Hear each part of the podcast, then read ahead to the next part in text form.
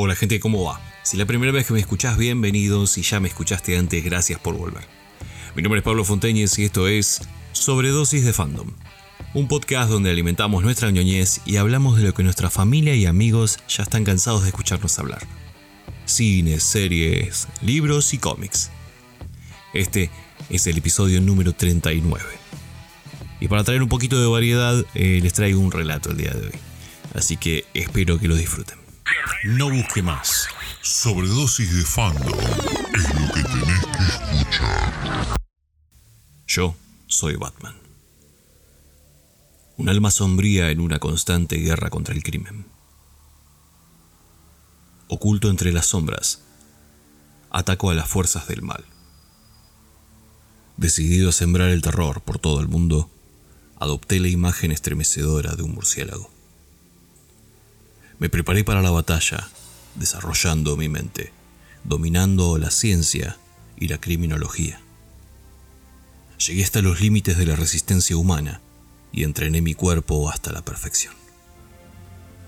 Empujado siempre por el dolor de mi peor recuerdo. La noche en que un criminal salió de las sombras y destrozó mi mundo. En un segundo, perdí a las dos personas más importantes de mi vida. Fue esa pérdida lo que me cambió para siempre. La noche en la que un chico desolado hizo un solemne juramento que jamás olvidará. En este cementerio enterré a mis padres cuando tenía solo ocho años. Desde entonces, una parte de mí siempre ha estado ligada a este lugar a los recuerdos de la gente inocente destruida por el crimen. Fantasmas que partieron hace tiempo y fantasmas que aún esperan. Para gran parte de la ciudad soy un fantasma. Un hombre del saco urbano de quien se habla a menudo, pero a quien se ve pocas veces. Más vívido en los rumores que en la realidad. Atisbado fugazmente entre las sombras, poseedor de poderes inhumanos. Me he convertido, a través de la imaginación y las pesadillas, en una criatura a evitar. El aura de miedo que proyecto es mi arma más poderosa. Desata el pánico, que me da ventaja en el ataque. Incluso quienes se obsesionan en desafiar al hombre murciélago retroceden horrorizados cuando al fin me enfrento a ellos. Cada noche, en silencio, me muevo por la ciudad. Veo lo que otros intentan ocultar. Los sobornos aceptados sin darle importancia.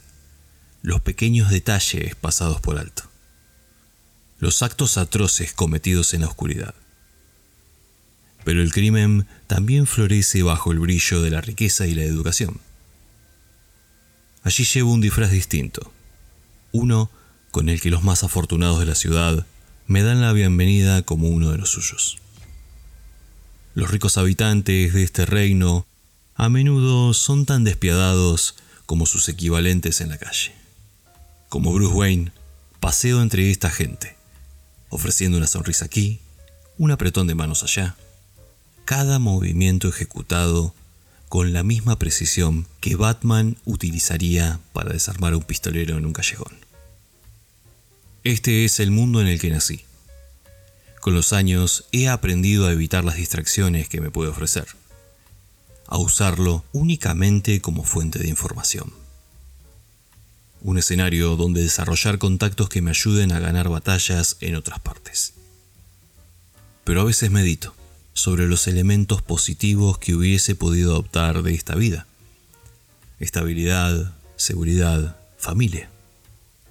Cosas básicas pero valiosísimas que mis vecinos dan por sentadas.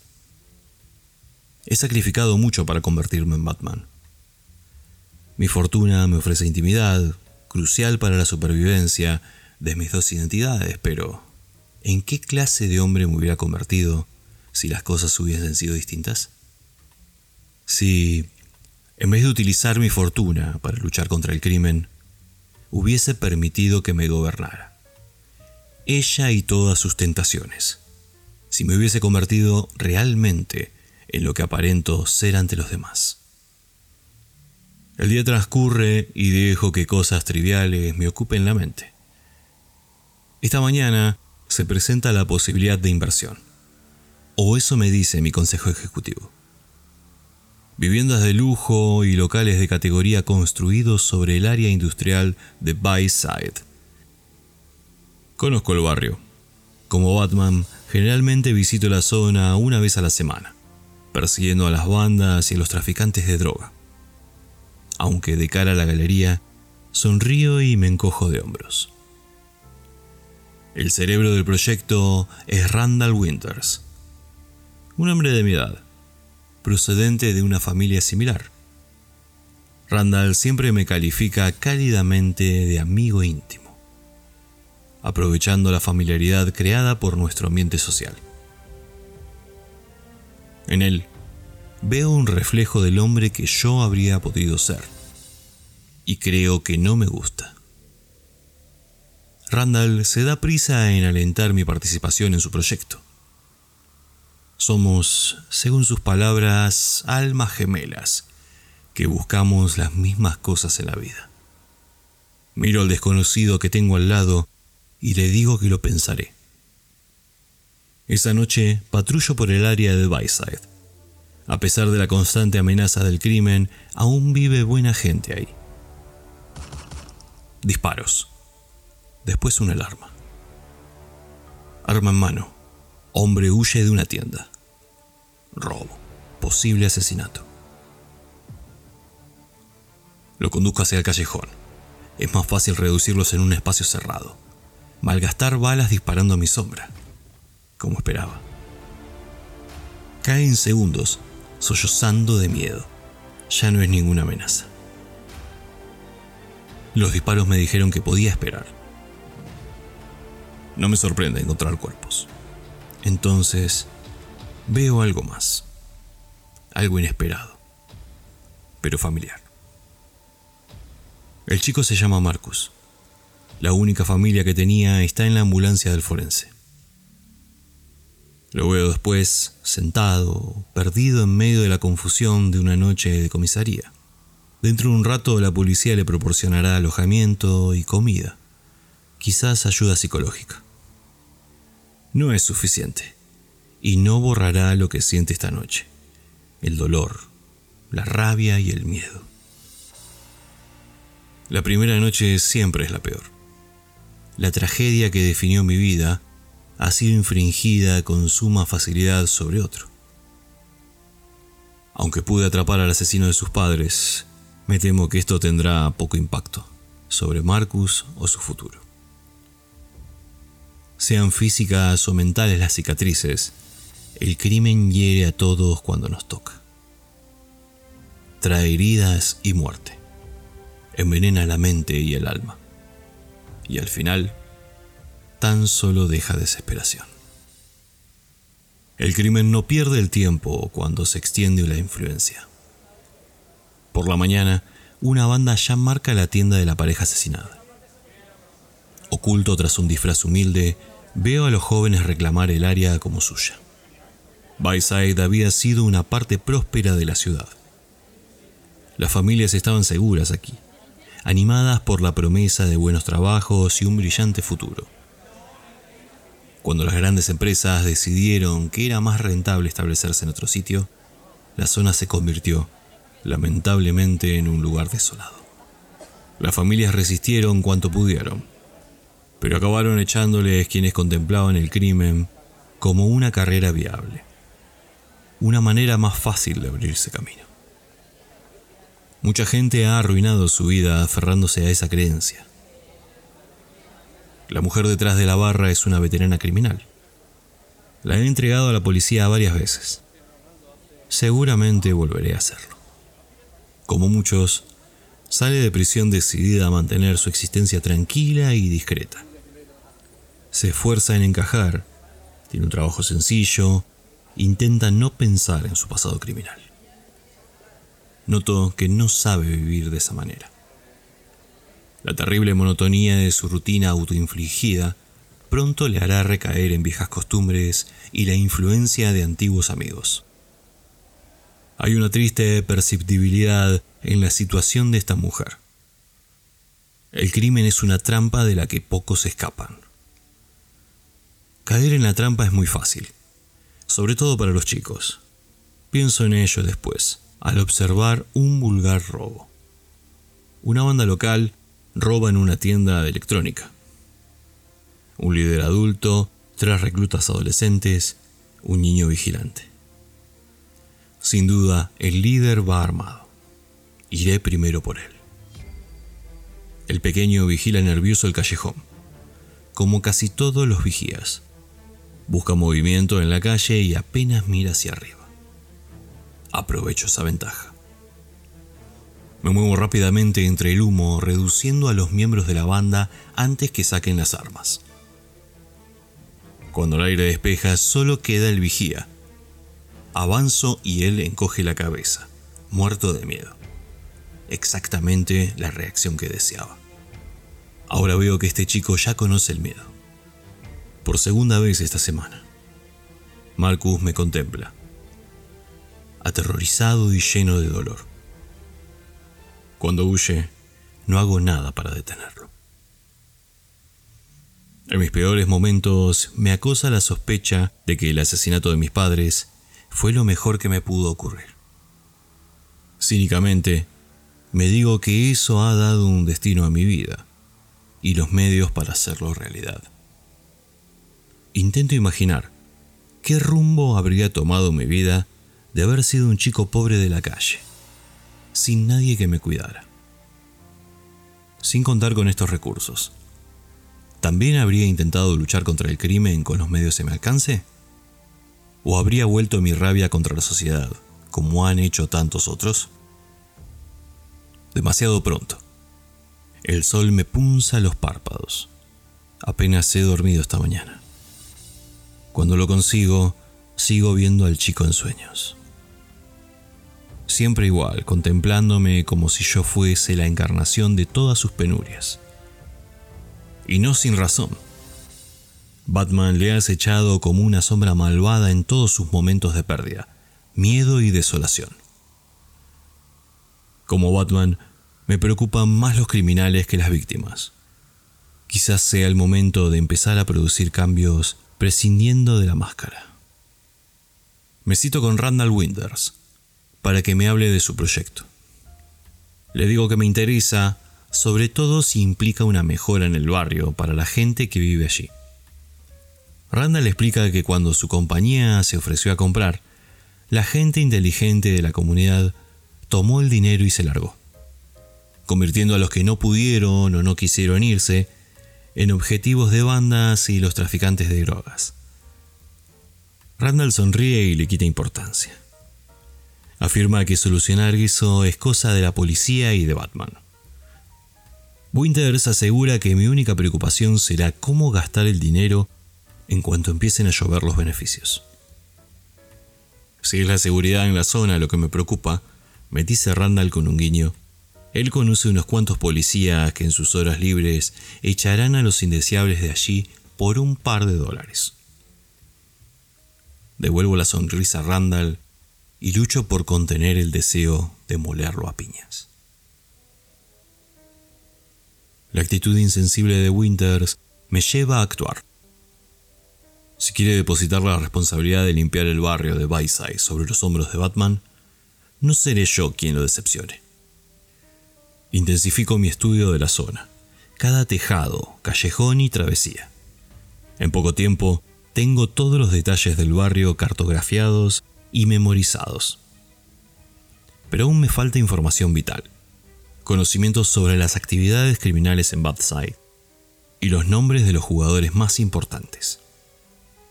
Sé dónde encontrar lo que busco. Para los amantes de las emociones fuertes, el propietario de un club aún posee un aura de glamour. Es un antiguo jefe criminal, supuestamente reformado. Yo no me dejo impresionar si este hombre no tiene un dedo metido en todos los asuntos sucios de esta ciudad, sabe quién lo tiene. Digo a mi antiguo socio que quiero información sobre Badside, Protesta como yo sabía que haría y me amenaza con denunciarme por acoso si no salgo inmediatamente. Apelo a un nivel que es capaz de entender. Le advierto que si me voy, también su licencia para servir alcohol. Consigo los nombres y direcciones que quiero. Pero el hombre dice que pierdo el tiempo. En Bayside no hay nada que valga la pena salvar. Bayside es una causa perdida. Es exactamente por eso que estoy aquí. Noche tras noche presento batalla contra el crimen, en cualquiera de sus formas. Ataco de repente y luego desaparezco, como una extensión vengadora de la oscuridad. Mi mensaje mudo pronto se extiende por las calles. Alguien está vigilando. Y está furioso. Esa furia crece la noche que sigo a unos chicos hasta una fábrica de papel cerrada. Antes empleaba a mil personas y era el eje económico de este barrio. Ahora la fábrica es una parodia grotesca de su antiguo yo. Sigue prosperando, sigue siendo la fuerza vital de la economía local, pero ahora como laboratorio de drogas. Las bandas locales han traído el trabajo al barrio ¿por qué no iban los chicos a acudir en manada? En esta parte de la ciudad es la única promesa de dinero y protección. Pero todo es una ilusión. Aquí nadie está seguro. Y menos aún de mí. Usando el polvo como camuflaje, golpeo a los criminales cuando les oigo cerca. Entre los gritos de los chicos que huyen, oigo a uno que busca un objeto pesado en un cajón. Luego de un chasquido, cuando los dedos pequeños levantan el percutor de una pistola, sé quién hay detrás mío antes de darme vuelta. La voz de Marcus tiembla cuando me ordena que me vaya. Si lo hago, tan solo confirmaré el poder del arma. Tomo la única decisión posible. Marcus, tú no eres así. O al menos, no tienes por qué serlo. Vi lo que le ocurrió a tus padres. Sé lo que estás sintiendo. Un hombre con una pistola se llevó a la gente que yo amaba. Nunca he dejado de echarles de menos. Nunca he olvidado lo doloroso que es estar solo. No puedes hacer regresar a tus padres, pero puedes romper el círculo de violencia que se los llevó. No formes parte de él, Marcus. No te conviertas en lo que mató a nuestras familias. Cuando el crimen callejero disminuye de Badside, cambio mi táctica de batalla. Ordeno a mi compañía que compre la vieja fábrica para que se reanude la producción. El beneficio monetario será mínimo, pero el humano incalculable. No son los momentos trágicos los que definen nuestras vidas, sino las elecciones que tomamos después. Marcus decidió alejarse de la pistola y de una vida criminal. La vida que le espera será a veces dura y triste, pero ha demostrado ser lo suficientemente fuerte para poder enfrentarse a ella. Con el tiempo, este barrio volverá a florecer. Aparecerán más oportunidades que traerán esperanza a la gente que han aguantado aquí tanto tiempo. No creo que eso le siente bien a mi buen amigo Randall Winters. Ahora que he llevado la industria Bayside el futuro de su complejo residencial de lujo ya no es tan brillante. Una vez más, Winters insiste en que su rica clientela pagará muy bien por los nuevos hogares que él construirá. Yo le digo que prefiero invertir en la gente que vive allí. Randall me llama ingenuo por preocuparme por unas personas que ni siquiera conozco. Reconozco que puede ser verdad, pero es mi dinero y mi decisión. Le digo a Randall que no le robaré más tiempo, ya que tiene otras preocupaciones más urgentes. Al parecer, acaba de llegar la policía con preguntas sobre unos policías que cobraban un sobresueldo de la industria privada. Me disculpo y deseo a Randall buena suerte en sus futuras empresas. Sé que es una guerra que nunca podré ganar del todo pero hay pequeñas victorias que me animan a seguir intentándolo. Si puedo salvar a un niño, puede que aún quede esperanza para muchos otros. Si empieza con una persona y después con un barrio, entonces quizás la redención pueda extenderse a toda la ciudad y quizás entonces finalmente me alcance a mí. He ayudado a Marcus a afrontar su dolor. Le llevará bastante tiempo, pero sé que al final lo dejará atrás. Quizás algún día yo también pueda dejar atrás el mío. Pero de momento sigo esperando. Sobredosis de fandom. Si te gustó el contenido de este podcast, apreta el botón seguir, así puedes recibir una notificación cada vez que subo un episodio. Busca el botón de compartir y publicar en tus redes sociales, así mucha más gente me puede conocer. Recuerda que el programa está disponible en todas las plataformas de podcast como Apple Podcasts, iBox y Spotify, entre otros. No te olvides que me puedes ver en YouTube, así que a suscribirse, activar la campanita y darle like. También déjeme un comentario, así sé que existen del otro lado. Búscame en Instagram como sobredosis de fandom todo junto. Te puedes comunicar por ahí o por mail a sobredosisdefandom.gmail.com. También me puedes encontrar en Twitter como arroba pfontenes. La estoy haciendo larga, así que me rajo, gente. Mi nombre es Pablo Fonteñez. Buena vida episodio llegó a su fin. Pero no se preocupen, muy pronto subimos uno nuevo. Fandom.